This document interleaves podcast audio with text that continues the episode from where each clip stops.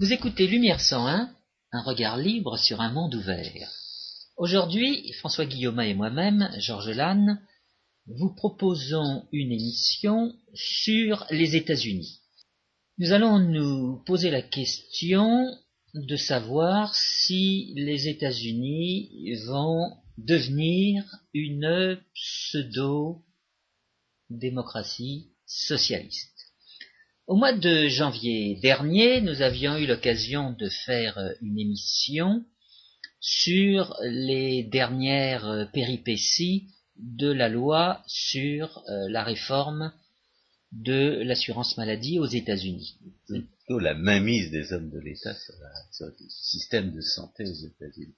Étant entendu que depuis déjà six mois à l'époque, ils s'escrimaient pour faire passer une loi qu'ils ont quand même été obligés euh, de euh, modifier euh, sur un certain nombre de points. Aujourd'hui, nous n'allons pas envisager la même question. Nous sommes aujourd'hui à un mois des bah, ce qui élections. Passé, c'est qu'ils l'ont imposé. Oui, mais Ils avec l'ont imposé avec, avec contre l'opposition de deux tiers de la population. Et c'est justement la question qui se pose. oui, mais ils l'ont fait passer en acceptant quand même un certain nombre d'amendements. Euh, Ils ont été obligés de transiger, contrairement à l'image qu'ils voulaient bien donner euh, huit mois ou neuf mois auparavant. Pire que tout. Ils ont, le- leur but était de détruire l'assurance maladie privée et ils ont, ils ont y réussi.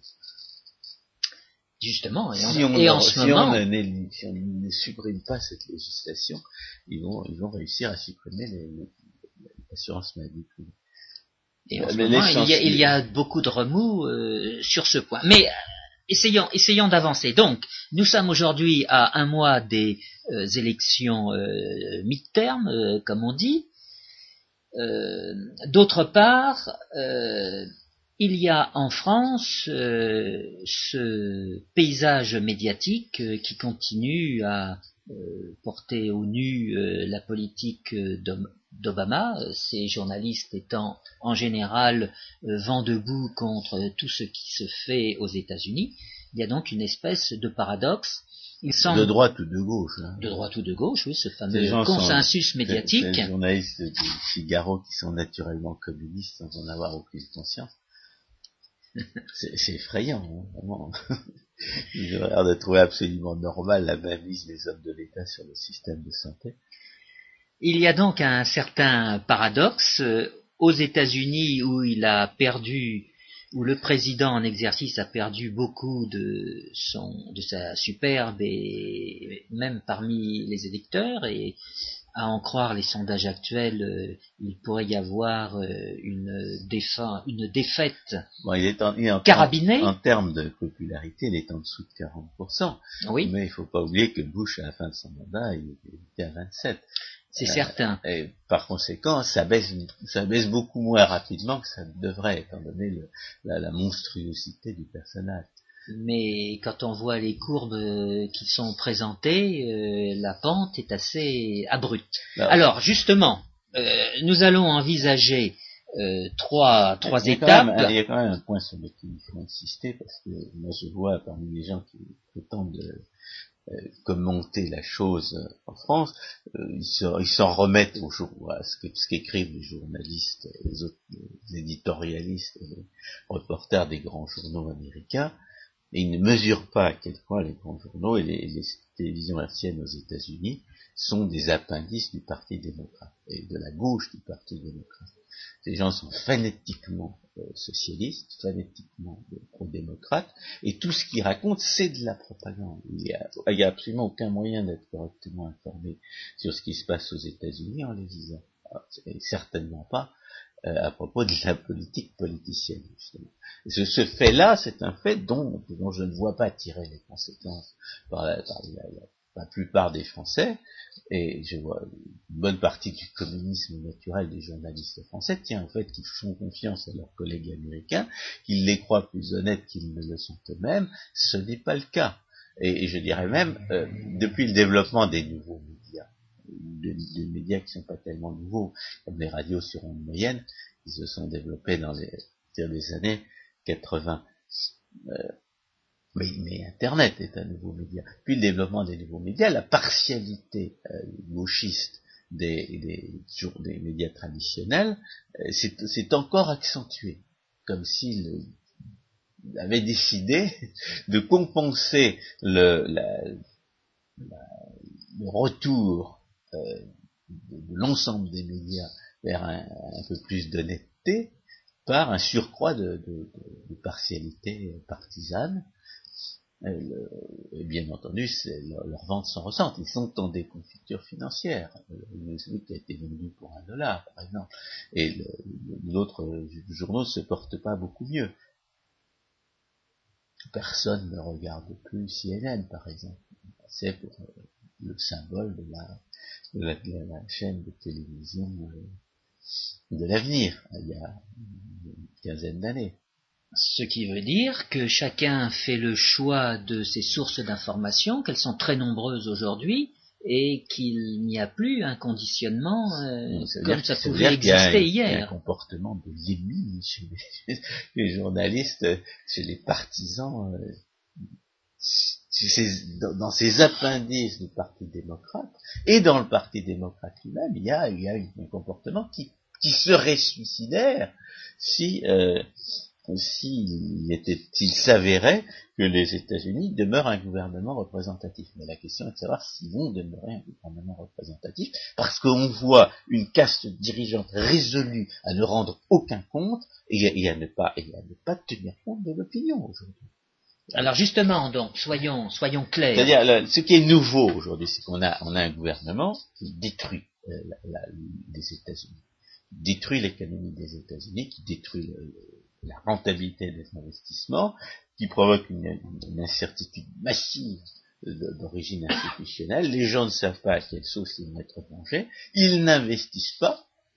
Et par-dessus le marché, bien, ces, escrocs, euh, ces, criminels, ont refusé de renouveler les baisses d'impôts qui avaient été instituées en 81 et euh, en 2001 par, euh, par George W. Bush, ce qui veut dire que, des hausses d'impôts sont, prévues pour le 1er janvier si le, Congrès ne fait rien entre-temps.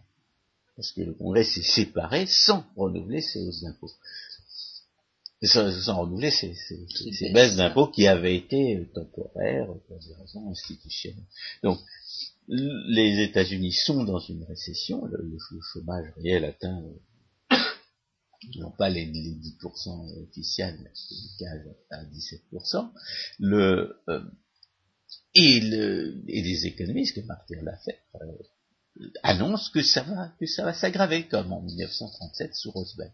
Car Roosevelt fait la, Obama fait la même politique que Roosevelt, qui consiste à, saccager euh, les, conditions de l'ajustement euh, économique aux États-Unis, en créant une incertitude massive et en, augmentant les, impôts prévisibles à terme par, des gaspillages monstrueux euh, entretenus par des, emprunts.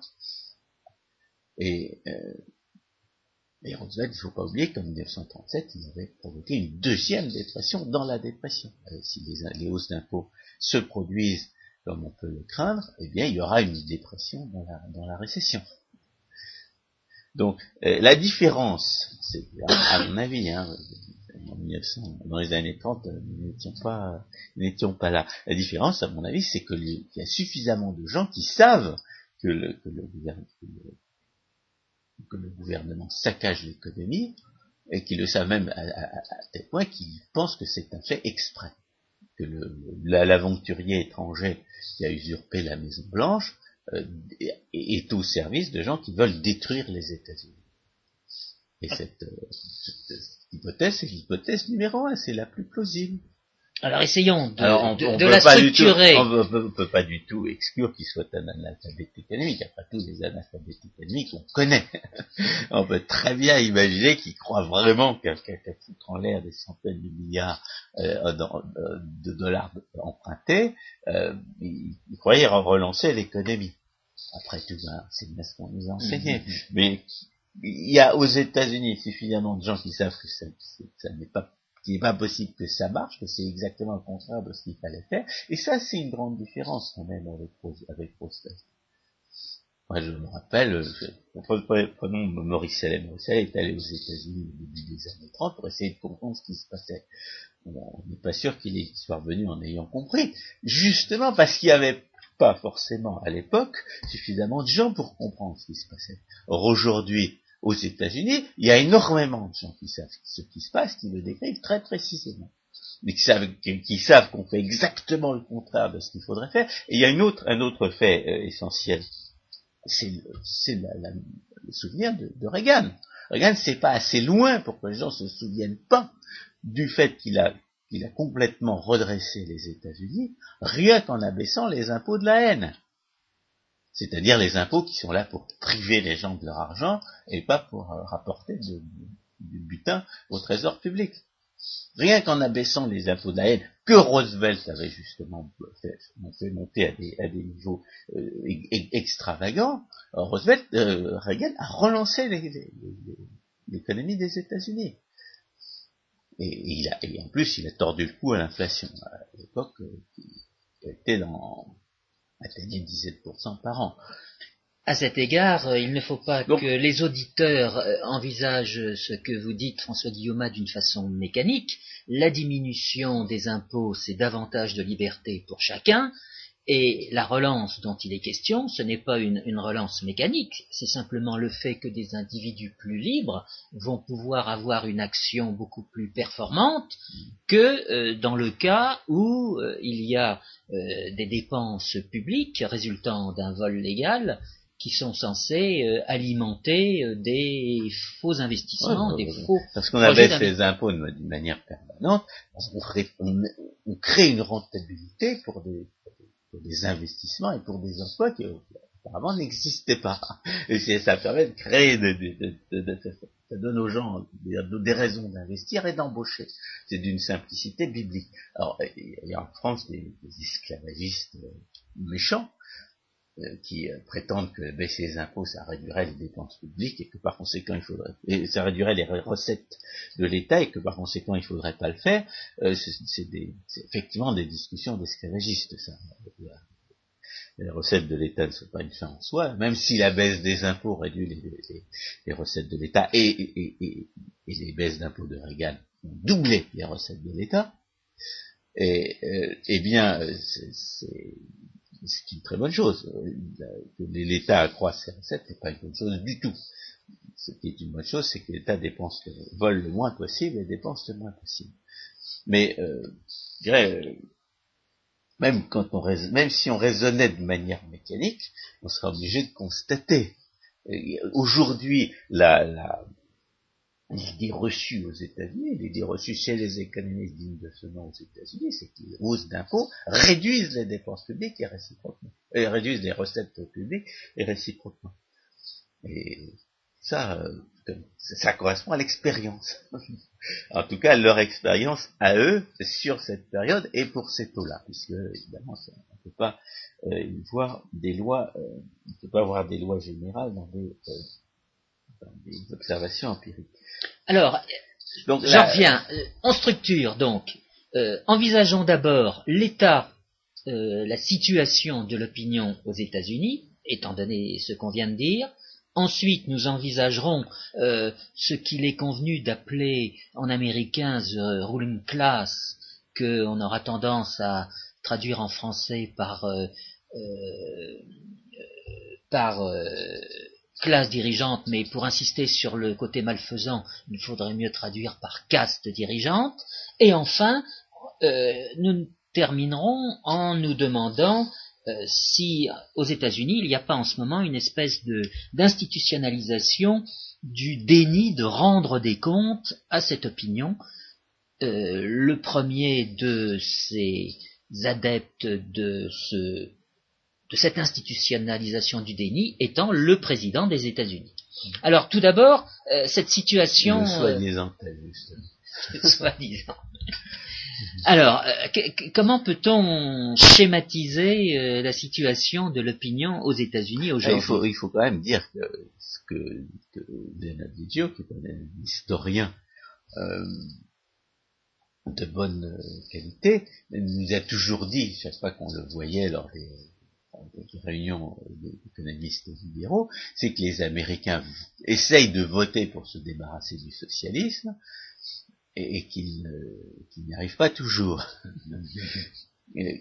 Fondamentalement, il y a aux États-Unis, il y a 20% de socialistes qui se disent en, en américain liberals, il y a 40% de libéraux qui se disent conservatifs, et puis le reste, c'est des soi-disant indépendants. C'est-à-dire qu'il y a deux fois plus de libéraux que de socialistes, et les socialistes représentent 20% de la population.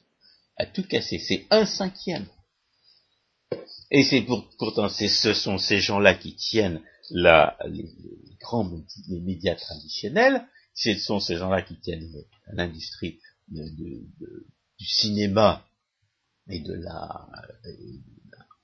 la variété.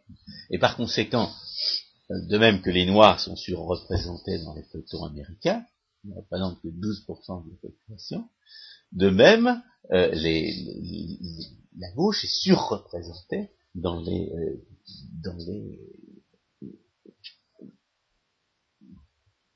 dans les moyens de communication américains. Elle, est absolument dominante, et ça se traduit quelquefois par des choses absolument dégoûtantes comme les mœurs de certains feuilletons qu'on a pu voir récemment.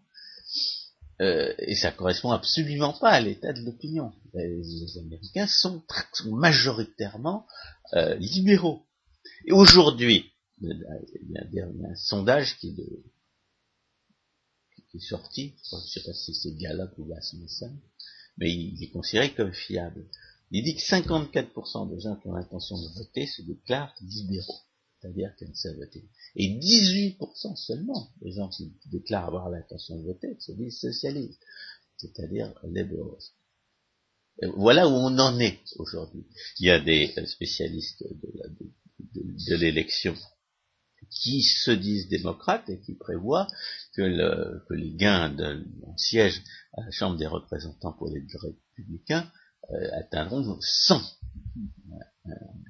un, effectif de 100, et qui reprendront le, Sénat. Alors là, pour, ce qui est du Sénat, c'est pas forcément une très bonne chose, tant que il faudrait qu'il qu reprenne non pas 10 sièges, mais 20 sièges pour que ça, ait une importance euh, décisive du point de vue de la politique. Pourquoi? Parce qu'il y a la procédure du, du, filibuster et qui permet au, euh, qui permet à la minorité de bloquer le vote des lois euh, si euh, la, majorité n'a pas plus de 60 sièges. C'est ce qui aurait dû permettre l'élection de Scott Brown en, janvier dernier, ah, pour le siège laissé vacant par la mort de l'assassin Ted Kennedy.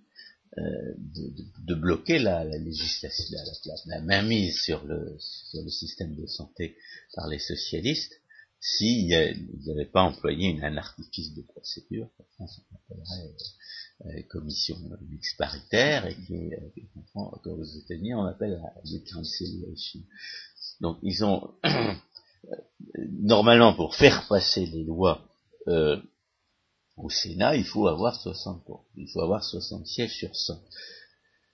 Et euh, par-dessus le marché, c'est très, embêtant, ce qui, serait ce qui est embêtant parce qu'on refuse de poser la question de l'éligibilité, le soi-disant président peut euh, opposer son veto à des lois qui n'ont pas, été votées à une, super majorité suffisante. Mais là, euh, donc, le, gain de sièges au Sénat qu'on peut prévoir pour les républicains sera probablement pas suffisant. Ou, à la Chambre des représentants, on pense qu'ils auront une large majorité. La question est de savoir ce qu'ils en feront. C'est un petit peu le problème, parce que on a eu l'impression lorsque les républicains qui, ont organisé des, primaires avant, les années 70, je crois. Il n'y avait pas de primaire, c'était dans une des, pièces enfumées où on buvait de la bière, les dirigeants des partis euh, désignaient leurs leur candidats. Euh, pour faire démocratique, on a, organisé des primaires euh, élections parlementaires, et ces élections, ces primaires ont été gagnées dans certains, dans États, dans certaines circonscriptions, par des candidats vraiment libéraux et, contre, ceux que la direction du parti favorisait. Et ce qui est effrayant, c'est de voir qu'après l'élection de ces candidats, euh, John Miller en Alaska ou Christine O'Donnell dans le Delaware, eh bien, euh, la direction du Parti républicain c'est euh, a refusé de, pratiquement de soutenir ces, ces candidats-là. Qui sont des candidats des Tea Party. Qui sont, qui sont soutenus par les, le Tea Party. Alors le Tea Party, c'est quelque chose qui existe depuis, euh, depuis pratiquement depuis l'élection de, depuis les premières euh, extravagances gaspilleuses de l'escroc communiste. Ça, commence en février ou en mars 2009 ils ont, ils sont, se sont réunis de façon un peu, plus ostensible pour se faire voir à, certaines occasions, notamment, je crois que c'était en septembre 2009, ils se sont fait voir pour s'opposer justement à la mainmise socialiste sur le, système de santé. À ce moment-là, on a pu voir qu'ils étaient plusieurs centaines de milliers. Et euh, alors, ils sont plus ou moins euh, organisés. Ils, ils, font très peur aux deux partis parce que il y a dans l'histoire des États-Unis un parti qui a disparu, c'est le parti Whig, qui a été remplacé par le parti républicain dans les années 1850, si je me juste avant la guerre de sécession.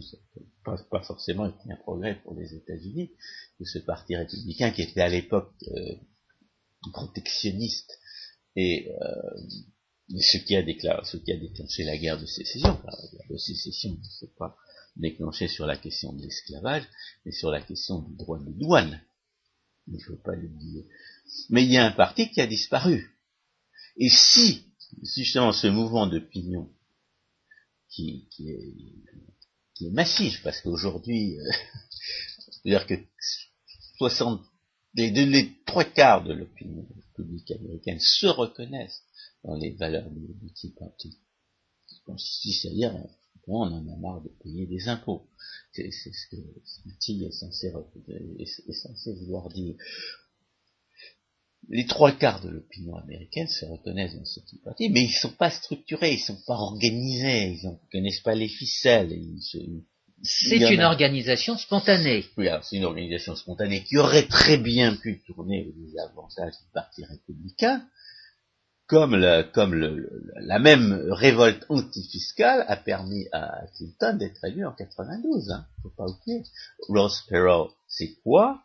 C'était un candidat de diversion, mais un candidat de diversion qui incarnait justement les valeurs libérales que le, Bush première manière ne, représentait pas. Le, parti républicain, la direction du parti républicain est, soumise à une,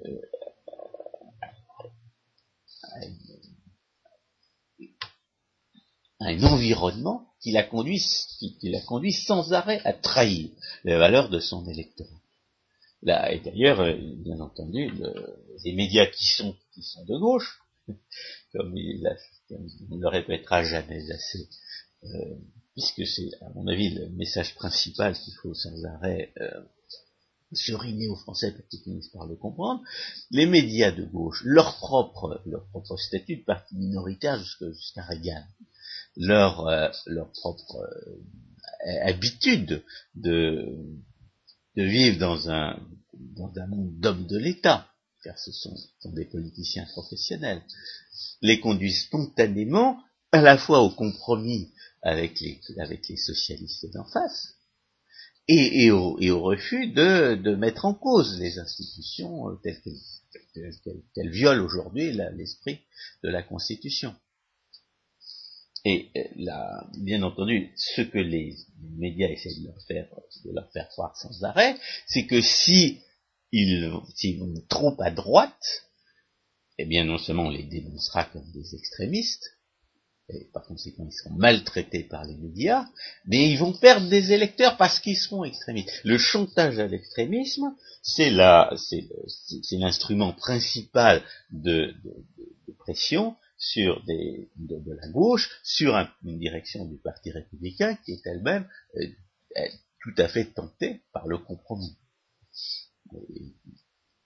Par ailleurs, ce sont des gens qui, euh, en ce qui concerne des valeurs traditionnelles, sont euh, tout à fait, euh, ils sont tout à fait indifférents. Le, respect de la vie, le, refus de, laisser l'État imposer définition extra, une redéfinition extravagante du mariage, ça ne les, ça ne, les concerne pas. Et ils considèrent que ce que faire campagne sur ces questions-là et, résister à ces, au groupe de pression en faveur de l'avortement et en faveur de, soi-disant prétendu mariage homosexuel, ce, sont des concessions qu'ils doivent faire à leur électorat.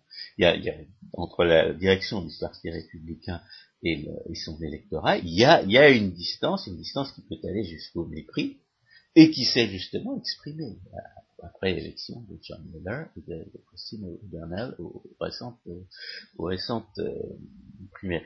Euh, John Miller, l'adversaire de John Miller, Catherine Murkowski, a conservé ses, euh, ses, ses, positions dans les ses positions privilégiées dans les commissions du Sénat, alors qu'elle avait déclaré, alors qu'elle avait déclaré son intention de se, présenter en candidat indépendant contre le candidat choisi par le Parti des Républicains.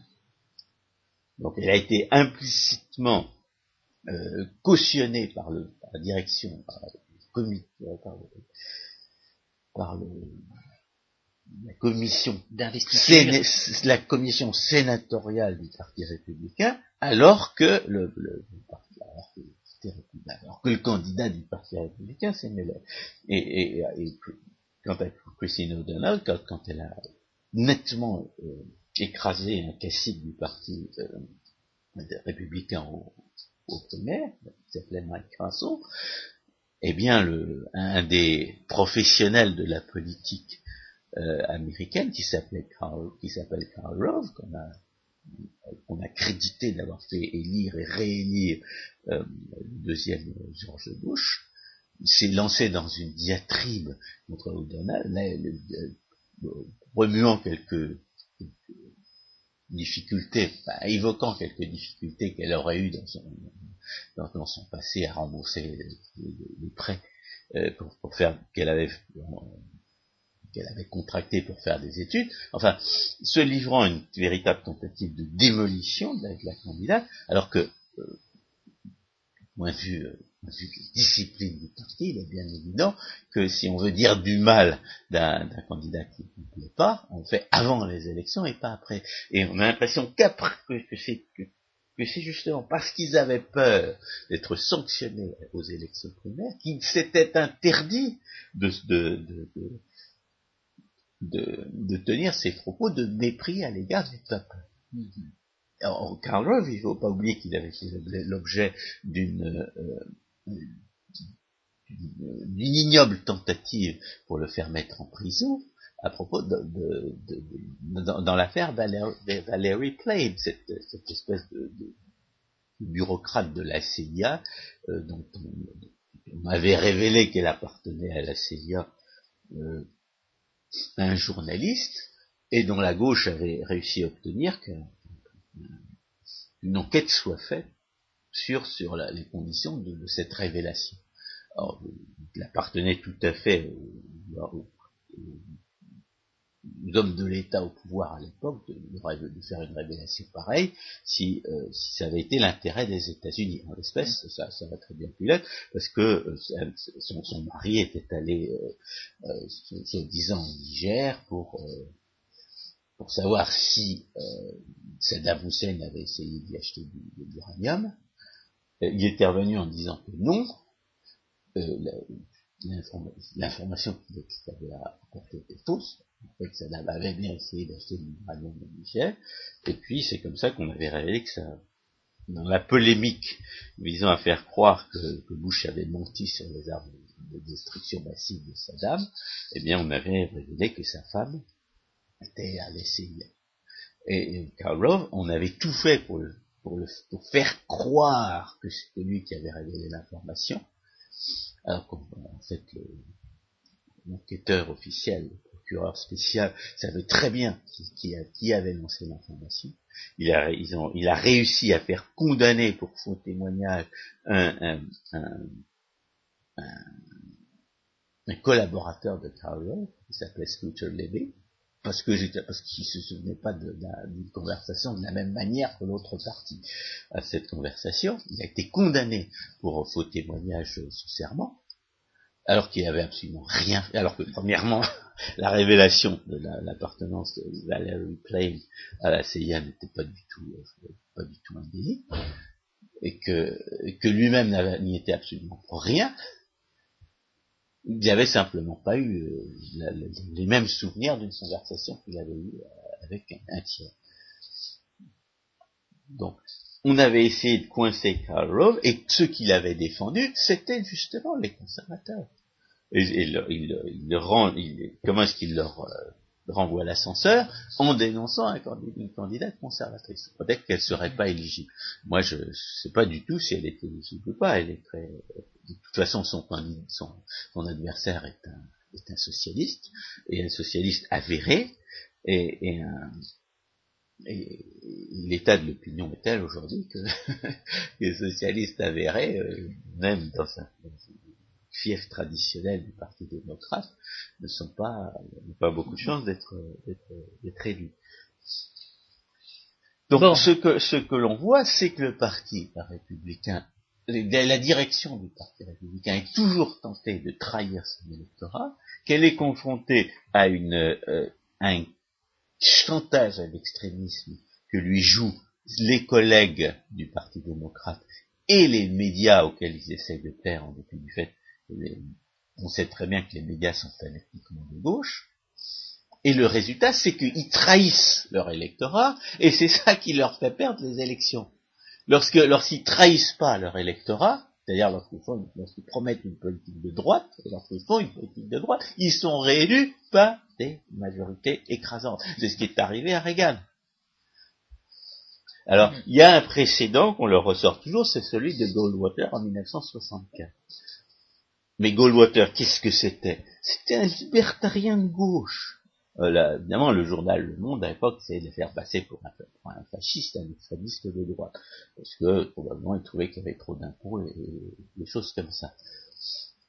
Bon, euh, en réalité, Goldwater a été battu pour deux raisons.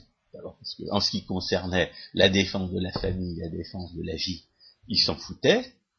Et ensuite, il a mis de l'eau dans son vin au cours des dernières semaines de, sa, la campagne. Donc les gens, qui auraient pu voter pour lui, les, les, gens de droite, la, majorité, euh, la majorité permanente qui est à droite aux États-Unis, ne l'a pas élu. Elle a voté pour Johnson, ce qui a été une catastrophe.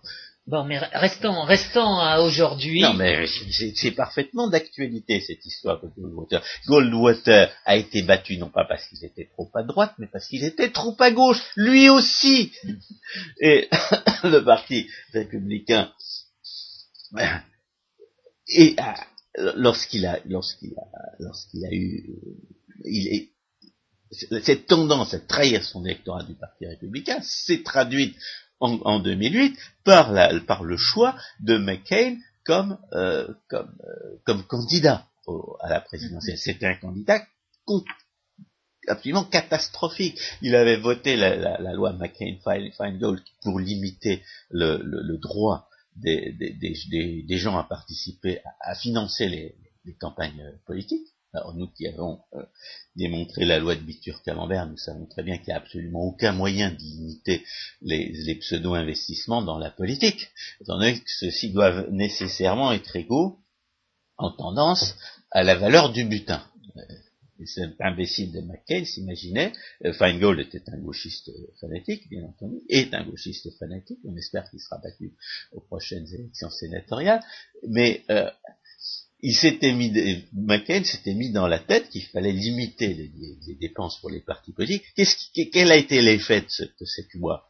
Ça a été de donner à, à au très, au très venimeux Soros euh, le parti démocrate.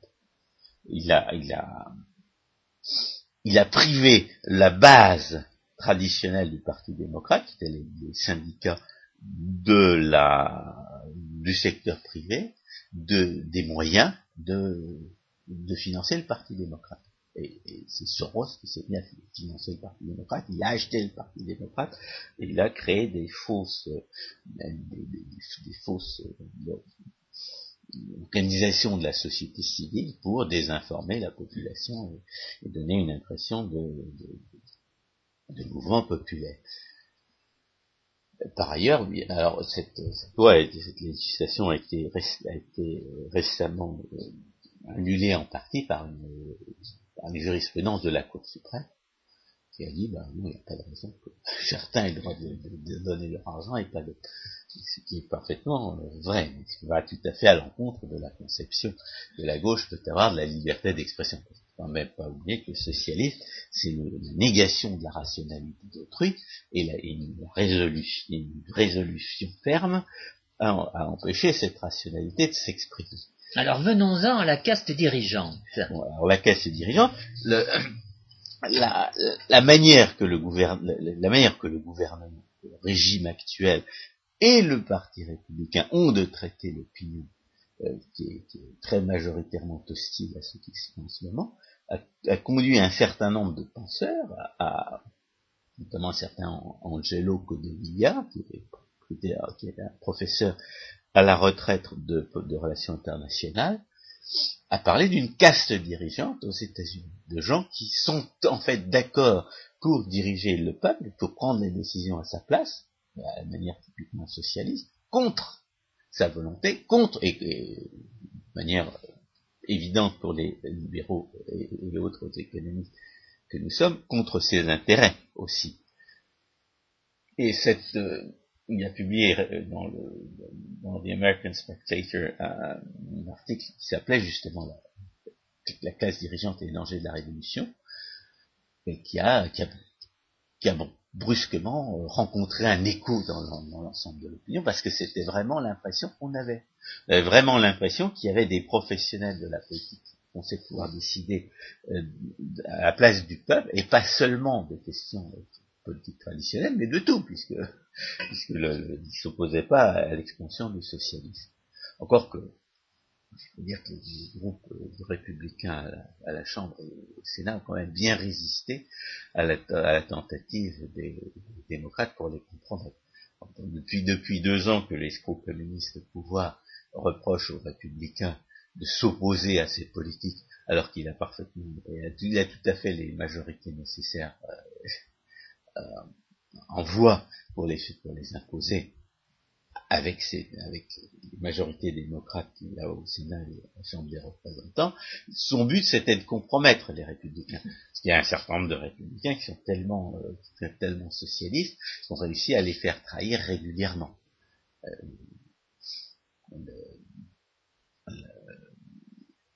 certains d'ailleurs ont été battus aux, élections privées et, ça, fait un, bon nettoyage. Mais McCain est un de ces républicains qui ne sont, qui vraiment euh, solides qu'en politique étrangère. Et encore, euh, certains de pouvoir leur trouver des lacunes là-dedans aussi.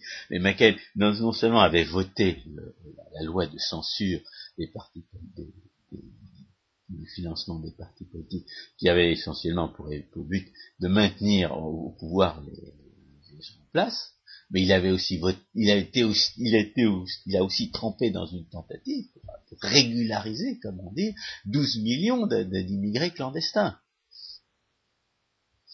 Et il était de tous les coups pour, euh, favoriser l'augmentation des dépenses, euh, notamment en matière d'enseignement s'il y a, des dépenses extravagantes qui n'ont aucun qui n'ont aucun résultat, c'est bien les dépenses supplémentaires euh, dans, sur l'enseignement aux États-Unis. Mais évidemment, on n'en parle jamais.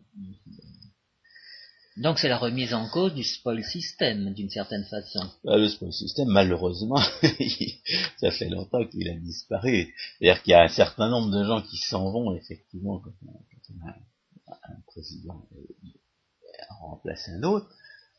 Mais ce qui s'est passé, c'est quand, quand, Reagan a quitté le pouvoir, tous les gens qui tous ses collaborateurs ont été chassés. Ce qui prouve bien la détermination de la, de, la, direction euh, permanente du Parti républicain à, le, à, tenir les, les bouseux, les, les, moujiks à l'écart de la, de la décision politique. Reagan a dû combattre le, le, Parti républicain, la direction du Parti républicain, qui n'a pas cessé de mettre ses bâtons dans les roues, qui lui a, qui a fait, qui a, qui a choisi, il faut pas, pas oublier, Gerald Ford comme candidat contre, contre Carter, ce qui a conduit à la catastrophe Carter. Et de même, aujourd'hui, le candidat naturel des, euh, des républicains pour les prochaines élections présidentielles, c'est Sarah Palin, parce que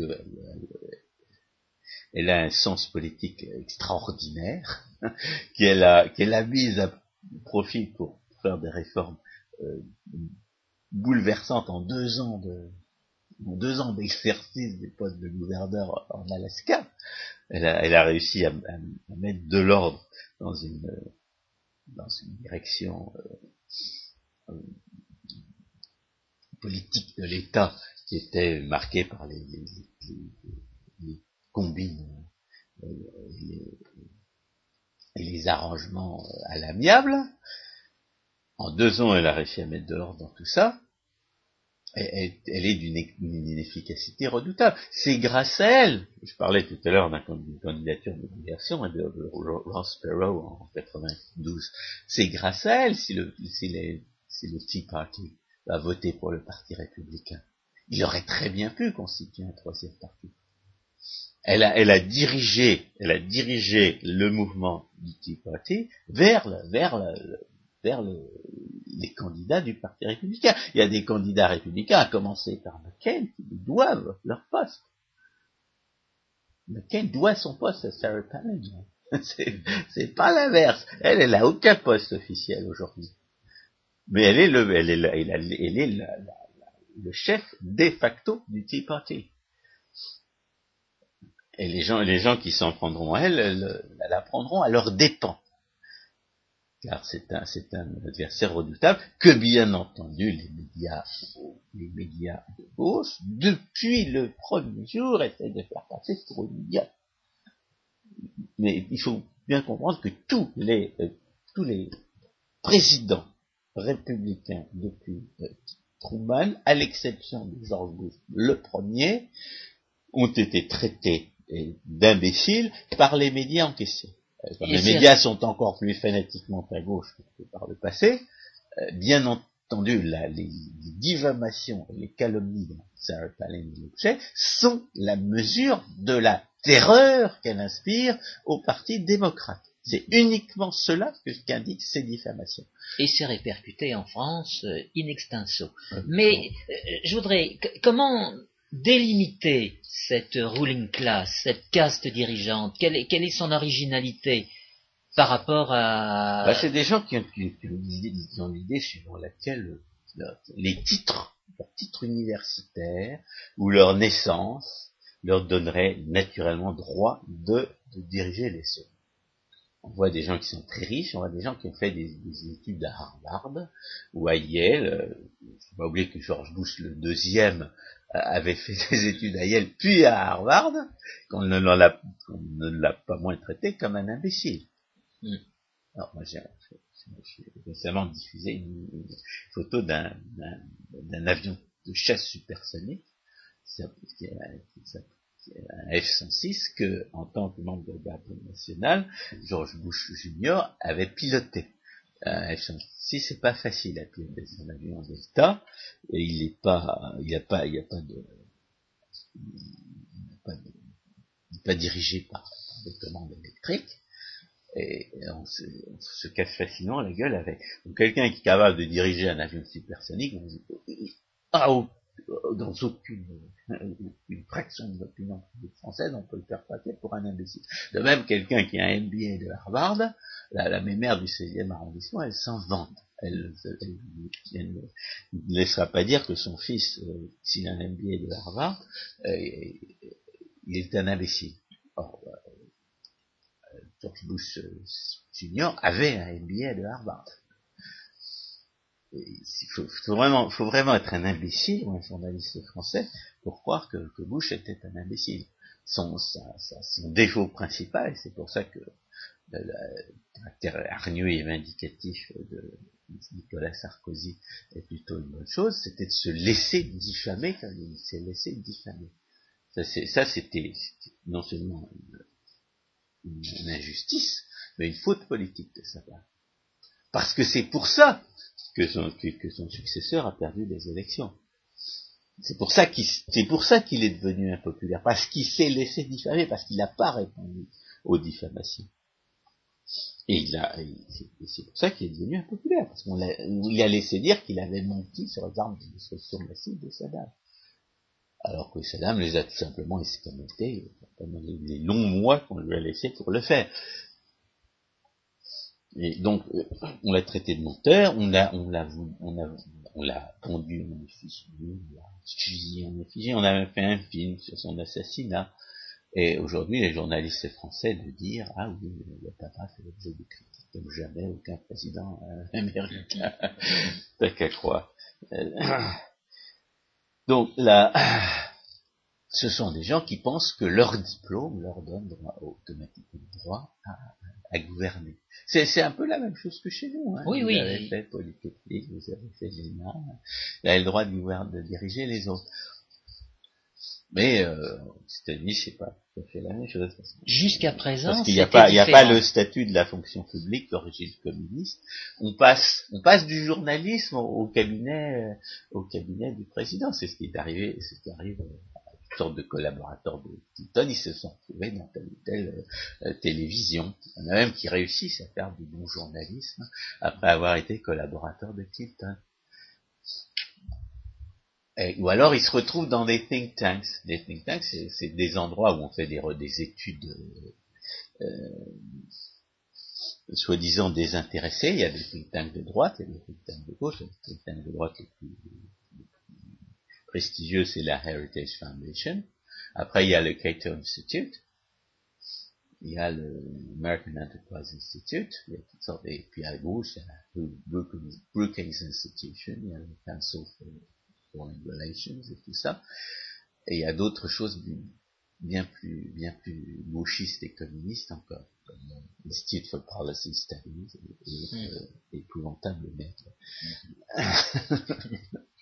non, et vraiment, vraiment, euh, on se demande combien il y avait d'agents soviétiques là-dedans avant la chute du mur de Berlin.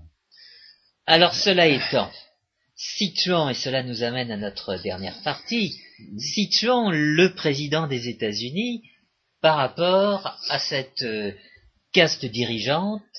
Bah lui, et... non mais lui, il a, il a, il a un passé extraordinairement louche. Non seulement il a fréquenté des, des communistes toute sa vie, dont, on peut soupçonner que l'un d'entre eux est son véritable père, Frank Marshall Davis, comme je l'ai déjà dit, mais on n'en sait rien. On ne sait pas qui est cet individu. Mais euh, pour, parler de l'institutionnalisation du mépris, il faut d'abord rappeler comment la, loi sur la, la mainmise du socialisme sur, sur le système de santé a été votée. Et a été votée en sachant très bien que l'opinion s'y opposait euh, à une majorité de deux tiers. Elle a été votée par des gens qui n'avaient pas lu la loi. Je sais même pas si Parce qu'elle était de plus de 1000 pages. oui, Elle a été rédigée justement par ces, par ces obscurs professionnels de la réglementation.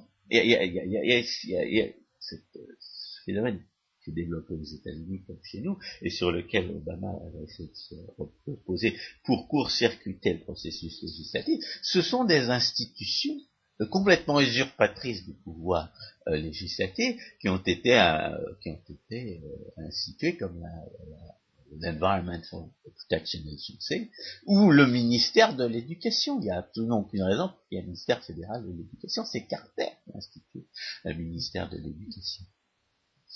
Donc, ces institutions-là n'ont aucune, justification, aucune légalité au sens terme, mais elles existent néanmoins. Et la question, justement, va être de savoir si le Parti républicain, maître de la Chambre des représentants, va leur couper les, va leur couper les vivres ou pas. La question est de savoir si, l'Environmental Protection Agency, dirigée par une folle réchauffiste, va pouvoir imposer une politique réchauffiste, alors que la politique réchauffiste a toujours échoué, même, même avec, un, avec les super majorités démocrates au, Congrès. Est-ce que, est-ce que ces, ces, bureaucrates vont pouvoir imposer une politique réchauffiste euh, pire que chez nous, euh, rien que, par, que du fait de leur, euh, prétendue autorité réglementaire usurpée. Donc, revenons à, à, Obamacare. Non seulement euh, cette loi a été votée par un artifice de procédure, et en, en, sachant très bien que, que la majorité de la population s'y opposait, mais les non seulement les députés et les sénateurs n'ont absolument pas lu les, textes qu'il votait, mais la, présidente de la, Chambre des représentants, cette, cette traîtresse de Nancy Pelosi, cette communiste Nancy Pelosi, elle a dit carrément, publiquement, on, va voter la loi et après vous découvrirez ce qu'il y a dedans. Moi, je, suis obligé de dire que je crois, mais je ne crois pas qu'au même au Parlement français, même, au, dans ce parlementarisme croupion que nous impose la Ve République, on puisse, on puisse voter des lois sans savoir ce qu'il y a dedans. je me rappelle le vote des lois sur la nationalisation en 1981, ben, il y avait des amendements qui étaient, tous repoussés, mais qui étaient tous examinés, qui étaient tous déposés, tous examinés, tous repoussés. Là, c'est un, ça a été une procédure euh, vraiment euh, d'approbation sans examen, comme, comme dans une dictature. À cela près que euh, Nancy Pelosi, que vous venez de citer, je, voulait... une traîtresse parce qu'elle a, une loi de 1790 qui interdit à quiconque qui n'est pas le président des États-Unis de faire de la diplomatie des États-Unis. Elle aurait été allée trouver le dictateur syrien Assad dès qu'elle a été élue présidente de la Chambre, et elle aurait, dû se retrouver depuis deux ans en prison quand elle est revenue. Et justement, c'était une faute majeure de Bush que de ne pas la montrer à mais euh, elle avait comme euh, objectif que cette loi de réforme de l'assurance maladie soit voté avant le 1er août 2009 et de fait la loi a été votée seulement en janvier 2010. Euh, non, non, plus tard. Et, oui, mais je faisais référence à notre euh, dernière émission. Non, mais à l'époque, elle n'était pas votée et tout le monde pensait qu'elle ne le serait pas. Mm. Tout le monde pensait qu'elle ne le serait pas. On disait, c'est fini. C'est fini, il n'y a plus la 60e la 60e voix au Sénat ayant étant passée aux républicains avec l'élection de, Scott Brown, c'est fini. Mm-hmm. Eh bien non, non, non, ils ont trouvé la procédure dite de réconciliation, c'est-à-dire ils ont voté ce qu'ils ont pu voter. Alors c'était pas exactement ce qu'ils voulaient, mais ce, à quoi, on assiste aujourd'hui, c'est les, les premières conséquences de la mise en œuvre de cet autoritarisme violent les mensonges sur, sur, ces effets sont absolument patents. Ils ont menti absolument sur tout. Ils ont dit que ça ferait baisser les coûts. Bien entendu, euh, comme la violence d'État ne peut que ne peut qu'empêcher la production et les échanges, ça ne peut qu'augmenter les coûts. Donc ils ont dit que ça faisait baisser les coûts, ça les a fait monter. Ils ont dit que les gens pourraient conserver leur, euh, leur couverture euh, actuelle, et les, les, gens sont en train de perdre leur couverture ou de voir leur vie à prix tripler euh, à, droite et à gauche d'une manière absolument effrayante. Ils ont dit que les médecins pourraient que, les gens pourraient continuer à choisir leur médecin, mais ce n'est pas vrai. Alors en ce moment, il y a des, euh, il y a des, euh, des procédures judiciaires pour dire la Constitution n'autorise pas la, d'obliger les gens à acheter un service d'assurance maladie les États sont indépendants et n'ont pas à se soumettre à cette loi fédérale. C'est pas ça, c'est qu'il n'y a pas, c'est qu'il n'y a pas de, aucune disposition de la, de la, Constitution qui autorise le, pouvoir fédéral à obliger les gens à acheter quoi que ce soit. Exactement. ce qui est terrifiant, c'est que l'esprit de la Constitution a été complètement vidé euh, par une, jurisprudence de 1942 qui s'appelle Wicked vs. Felburn et qui qui prétendait qu'un individu, qu'un paysan qui conservait son, euh, son, son, blé dans, sa, dans, sa, dans, son silo plutôt que de le vendre sur le marché affectait le commerce entre les États et que par conséquent la clause qui autorise le pouvoir fédéral à régler le commerce entre les États s'appliquait au stockage de son grain par le paysan en question. C'est une monstrueuse négation de la raison de, la Constitution. Mais la, la, loi sur la qui oblige les gens à acheter une assurance maladie, et, pas n'importe quelle assurance maladie, pas une assurance maladie minimum, une assurance maladie maximum, de, qui, qui couvre, je sais pas, les examens, euh, les examens psychiatriques, les gens qui n'en ont pas besoin, je sais pas quoi, les opérations de chirurgie esthétique. C'est une, c'est une, c'est une couverture tout à fait pas, pas du tout euh, insignifiante pour un, évidemment pour un prix euh, correspondant. Cette, législation va au-delà de Walker Et c'est pour ça qu'on espère bien que, la, que, la, que, cette jurisprudence ne pourra pas servir elle a justifié. Seulement, la première décision de justice qui a été prise contre un État qui disait mais moi je veux pas, je veux pas être soumis à cette législation puisqu'elle n'est pas constitutionnelle. Eh bien, le, juge, et, le juge a dit mais si elle est constitutionnelle, sans nécessairement expliquer pourquoi. Et, à cet égard, il faut, il faut comprendre que la, la moitié au moins des juges fédéraux est, nommé par le Parti démocrate et que euh, le, la procédure de, désignation de ces juges a été choisie à une époque où, la malhonnêteté euh, du, actuelle du Parti démocrate était inimaginable. Et c'est la même, c'est la même malhonnêteté du Parti démocrate qui aujourd'hui conduit, a conduit à l'élection d'un individu qui a priori, qu'on puisse être sûr de rien en la matière, est inéligible au poste de, président des États-Unis. Alors, ce qu'ont montré les, recherches récentes, c'est que le Parti démocrate, contrairement à son habitude, avait, envoyé à euh, toutes ces, instances locales, à toutes les instances des États, euh, un formulaire qui n'affirmait pas que, le candidat démocrate à la présidence des États-Unis était éligible au terme de la Constitution. Ils prouvaient bien qu'ils étaient parfaitement conscients de la fraude qu'ils étaient en train de commettre. Ils savaient très bien qu'il n'y avait aucune preuve qu'Obama était éligible et que, a priori, il ne l'était pas. Car si, euh, ce dont on n'a aucune preuve non plus, Obama, euh, Saddam Hussein Obama Senior, l'homme du lac Victoria, est bien le père de, du soi-disant Obama Junior, eh bien alors Obama Junior n'est pas président des États-Unis. Car là, ce qu'on a découvert depuis la dernière fois que j'en ai parlé, c'est toutes les confirmations du fait qu'on sait parfaitement que pour être éligible au poste de président et de vice-président des États-Unis, il faut avoir deux parents citoyens américains.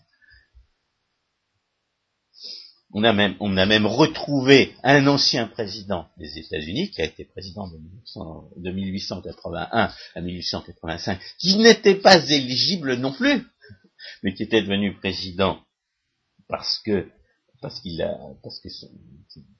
était vice-président et que son président avait été assassiné, s'appelait Arthur Chester. Arthur Chester n'était pas éligible parce que son père était citoyen britannique, était, sujet britannique, exactement comme Obama.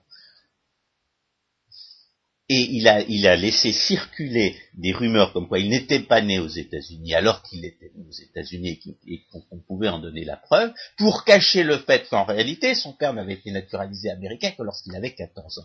Que par conséquent, il n'était pas né de deux citoyens américains. Donc les manigances d'Arthur Chester pour faire croire qu'il était éligible, pour dissimuler le fait qu'il n'était pas éligible, n'ayant pas deux parents citoyens américains, prouve bien que tout le monde savait à l'époque que pour être éligible au poste de président des États-Unis, il fallait avoir deux parents citoyens américains. Or, le, père putatif du soi-disant Obama, lui, il n'était pas, non seulement il n'était pas citoyen américain, il n'était même pas résident permanent aux États-Unis. Et s'il n'est pas né à Hawaï ce dont on a absolument aucune preuve. On ne sait pas où il est né, on a un superbe euh, certificat de naissance d'un hôpital de Mombasa au Kenya. On ne sait pas ce que vaut ce, certificat de naissance au Kenya. Ce qu'on sait, c'est que l'individu qui a produit le certificat de naissance, il ira en prison si ce certificat est faux, parce qu'il a déclaré sous serment qu'il avait obtenu ce, certificat dans certaines circonstances, et qu'il affirmait que ce certificat était authentique on n'a pas de l'autre côté un individu qui a déclaré sous serment que, que, que, et certainement pas l'intéressé lui-même, que qu'Obama était né à Hawaï. On ne sait même pas. Il est censé être né. Les est né euh, au Queen's Hospital, l'autre qu'il est né à Kapiolani. Et, et, et, et, ça, et personne aujourd'hui ne déclare officiellement qu'il sera né à l'un ou à l'autre. alors, euh, donc, on ne sait pas, on ne sait rien de cet individu, on ne sait pas qui sont ses véritables parents, on ne sait pas, on ne sait pas qui, euh, on ne sait pas où il est né, on n'a absolument aucune preuve de son lieu de naissance. Les, présomptions que l'on a vont dans le sens d'une naissance étrangère, auquel cas il serait même pas citoyen américain. En plus, on ne sait pas s'il a été ou non adopté par son beau-père Lolo Sutoro et les présomptions vont dans ce sens aussi, qui veut dire qu'il serait devenu citoyen indonésien, et on pouvait la, loi indonésienne n'admettait pas la double nationalité, donc on ne sait rien de, cet individu, on n'a aucune preuve définitive de cet individu. Le scandale que tout le monde devrait reconnaître, c'est justement qu'on ne sache rien, et l'hypothèse la plus vraisemblable, c'est qu'il n'est pas éligible, et que par conséquent, il n'est pas président. Et ce refus concerté de toute la classe politique, y compris les, commentateurs les plus politiquement incorrects, de reconnaître le scandale que représente ce refus de rendre compte de son, de son identité, ce, que vous êtes obligé de faire pour obtenir euh, un, poste de, garde-chasse ou d'employé municipal. Ce refus de rendre des comptes de, sa, de son identité même de la part de cet individu, les, les, centaines de milliers de dollars qu'il a dépensés pour ne pas euh, pour ne pas avoir à révéler son certificat de naissance, celui qui est censé euh, porter la mention de son lieu de, naissance réel. Le fait que tous les tous les juges les magistrats, y compris militaires, refusent que la question soit posée, y compris en face d'un type qui a, brisé sa carrière et qui risque la prison, parce qu'il veut savoir si son soi-disant commandant en tant que médecin militaire, qui veut savoir si son soi-disant commandant en chef est bien légalement son commandant en chef, le, juge militaire dit ah mais ça, ça, risquerait d'embarrasser le président quand il pose cette question. Ça veut dire que toute la hiérarchie militaire repose aujourd'hui sur un, sur un soi-disant commandant en chef dont on ne sait pas si légalement il a le droit de commander en chef. Ça, ça, cela prouve non seulement que, la, le régime, politique américain est, est gravement malade, mais ce n'est pas l'usurpation ou à l'usurpation présumée, ne sachant rien, qui, montre que le système est gravement malade. C'est le refus concerté de poser la question. Il est bien évident que le plus grave problème d'une société politique, c'est celui qu'elle refuse de se poser. En France, c'est l'immigration. Aux États-Unis, c'est l'usurpation. Et c'est extraordinaire quand même d'observer que, le problème le plus grave d'une société politique, c'est celui qui a refusé de, mentionner. C'est celui dont, dont c'est celui qu'on refuse de mentionner à tel point que ceux qui osent le mentionner sont traînés, euh, sont, traînés dans la boue, tournés en ridicule. ce sont des extrémistes, des partisans de la, théorie du complot. Il y a évidemment, on va, on va y mélanger de, la désinformation. Il y a des gens qui vont essayer de nous faire croire qu'il a été adopté à la naissance, se disant Obama. Alors que la, thèse de l'adoption la plus vraisemblable, c'est sous Toro, son beau-père indonésien. Et puis, euh, ça permet de faire croire qu'il est réellement né à Hawaï et que son, que son père putatif ne l'est pas. Son père son vrai père n'étant pas citoyen de sujet britannique, lui-même n'est pas sujet britannique, et n'étant pas un sujet britannique, il ne, correspond pas exactement à la, à la définition de, l'aventurier étranger que John Jay voulait, en, rédigeant la clause de l'article 2, paragraphe 1, et clause 5 de la Constitution des États-Unis, tenir à l'écart de la fonction suprême. Car c'est bien cela un, aventurier qui n'est sujet britannique, c'est bien, le type d'individu même que, la Constitution américaine entend tenir à l'écart du poste de président des États-Unis. Donc la, situation est extrêmement grave. Et le, fait, justement, qu'on refuse de, parler de cette usurpation montre à quel point elle est beaucoup plus grave que, que ce que les Américains eux-mêmes en disent que ce que les commentateurs eux-mêmes en disent. Il n'y a qu'un seul, il y a qu'un seul euh, commentateur qui a une certaine audience, qui a 20, qui a 20 millions d'auditeurs, qui s'appelle euh, Michael Savage. Il dit c'est un usurpateur. Ni Rush Limbaugh, ni, Glenn Beck, ni Sean Hannity, ni, euh, ni Mark Lewis ne disent c'est un usurpateur. Et Mark Savage s'est discrédité en répétant la propagande serbe. Euh, contre le, à propos des, des, guerres de conquête et d'extermination menées par le pouvoir de Belgrade il y a une quinzaine d'années.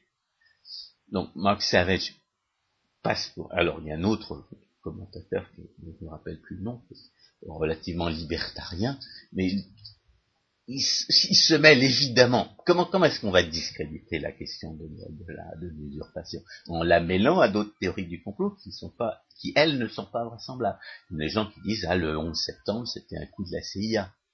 Il y a une thèse qui dit que, que, Obama était un agent de la CIA, qui n'est pas totalement invraisemblable, qu'on est obligé d'évoquer, parce qu'il est diplômé de l'université de Columbia à New York sans y avoir jamais mis les pieds. Personne ne se souvient de l'avoir vu. Comment est-ce qu'on peut donner un diplôme d'université à un individu qui n'a jamais mis les pieds?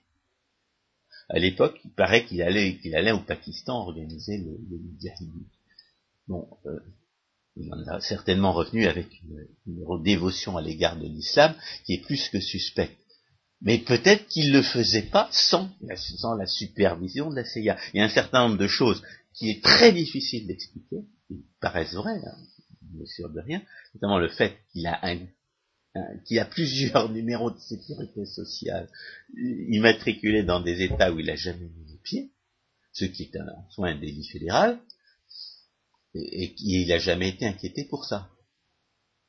Donc pourquoi est-ce qu'il n'a jamais été inquiété pour ça? Donc c'est pour ça que je pense que la thèse comme quoi il aurait travaillé pour la CIA n'est pas totalement à exclure. Mais évidemment, ça fait partie des rumeurs qui circulent. Euh, l'hypothèse numéro un étant que de toute façon, même si Obama senior n'est pas son père, il est coupable d'un délit fédéral puisqu'il est porteur d'une fausse identité. Hmm. Donc, euh, si on ne peut pas, si on ne peut pas le déclarer inéligible pour, parce que son père, son père putatif ne serait pas véritablement son père, euh, eh bien, on peut très bien le, l'impeacher, comme on dit euh, là-bas, on peut très bien déclarer qu'il est, il est coupable de plusieurs délits fédéraux et à ce titre, bien entendu, euh, voter sa destitution, parce qu'il en faut beaucoup moins qu'un délit fédéral pour ça. Euh, il ne faut pas oublier que, si, Clinton a failli être, a failli être destitué, c'était pour, avoir menti sous serment à propos de ses relations avec Monica Lewinsky. D'un autre côté, Clinton avait été accusé euh, de façon tout à fait crédible par Juanita Broadrick de l'avoir violé, et il n'a jamais, été, jamais été poursuivi. François Guillaume, étant donné tous ces éléments, il faut maintenant conclure. Nous aurons, je pense, l'occasion de faire une autre émission sur les États-Unis puisque en tout état de cause, le président actuel en a encore pour euh, deux ans. Soit dix ans. Mm. Non, non, je ne suis pas certain. Hein. Il y a, des, il y a des, des, gens qui disent si moi, si je suis élu à la Chambre des représentants, je poserai la question de visibilité. Si je suis élu à la, et puis il y a des, il y a des, il y a des États qui vont voter des lois obligeant les, candidats à la présidentielle de, présenter des, une documentation crédible, comme quoi ils sont bien nés là où ils prétendent être nés, et des parents euh, dont ils prétendent qu'ils sont ses parents. À ce moment-là, l'Obama est inéligible, mais aujourd'hui ça aggrave les choses, parce que s'il se, se sait, s'il sait que sa réélection est impossible, il va détruire le plus possible avant de partir. Et il se conduit vraiment comme quelqu'un qui essaie de, détruire le plus possible avant d'être chassé du pouvoir. Alors nous avions posé une question au début d'émission. Les États-Unis vont-ils devenir une pseudo-économie socialiste? Démocratie. démocratie socialiste. Nous avons donné des éléments, mais nous ne pouvons pas encore répondre de façon affirmative. Ce sera l'objet d'une prochaine émission. ce que je veux dire, c'est que on a tellement l'habitude en France de voter pour des gens qui nous promettent de nous débarrasser du socialisme et qui ne le font pas, qu'on peut vraiment craindre qu'une fois de plus les, électeurs américains ne soient, trahis par leurs ennemis. Le pire n'étant jamais sûr. François Guillaume, merci. Chers auditeurs, à une prochaine fois.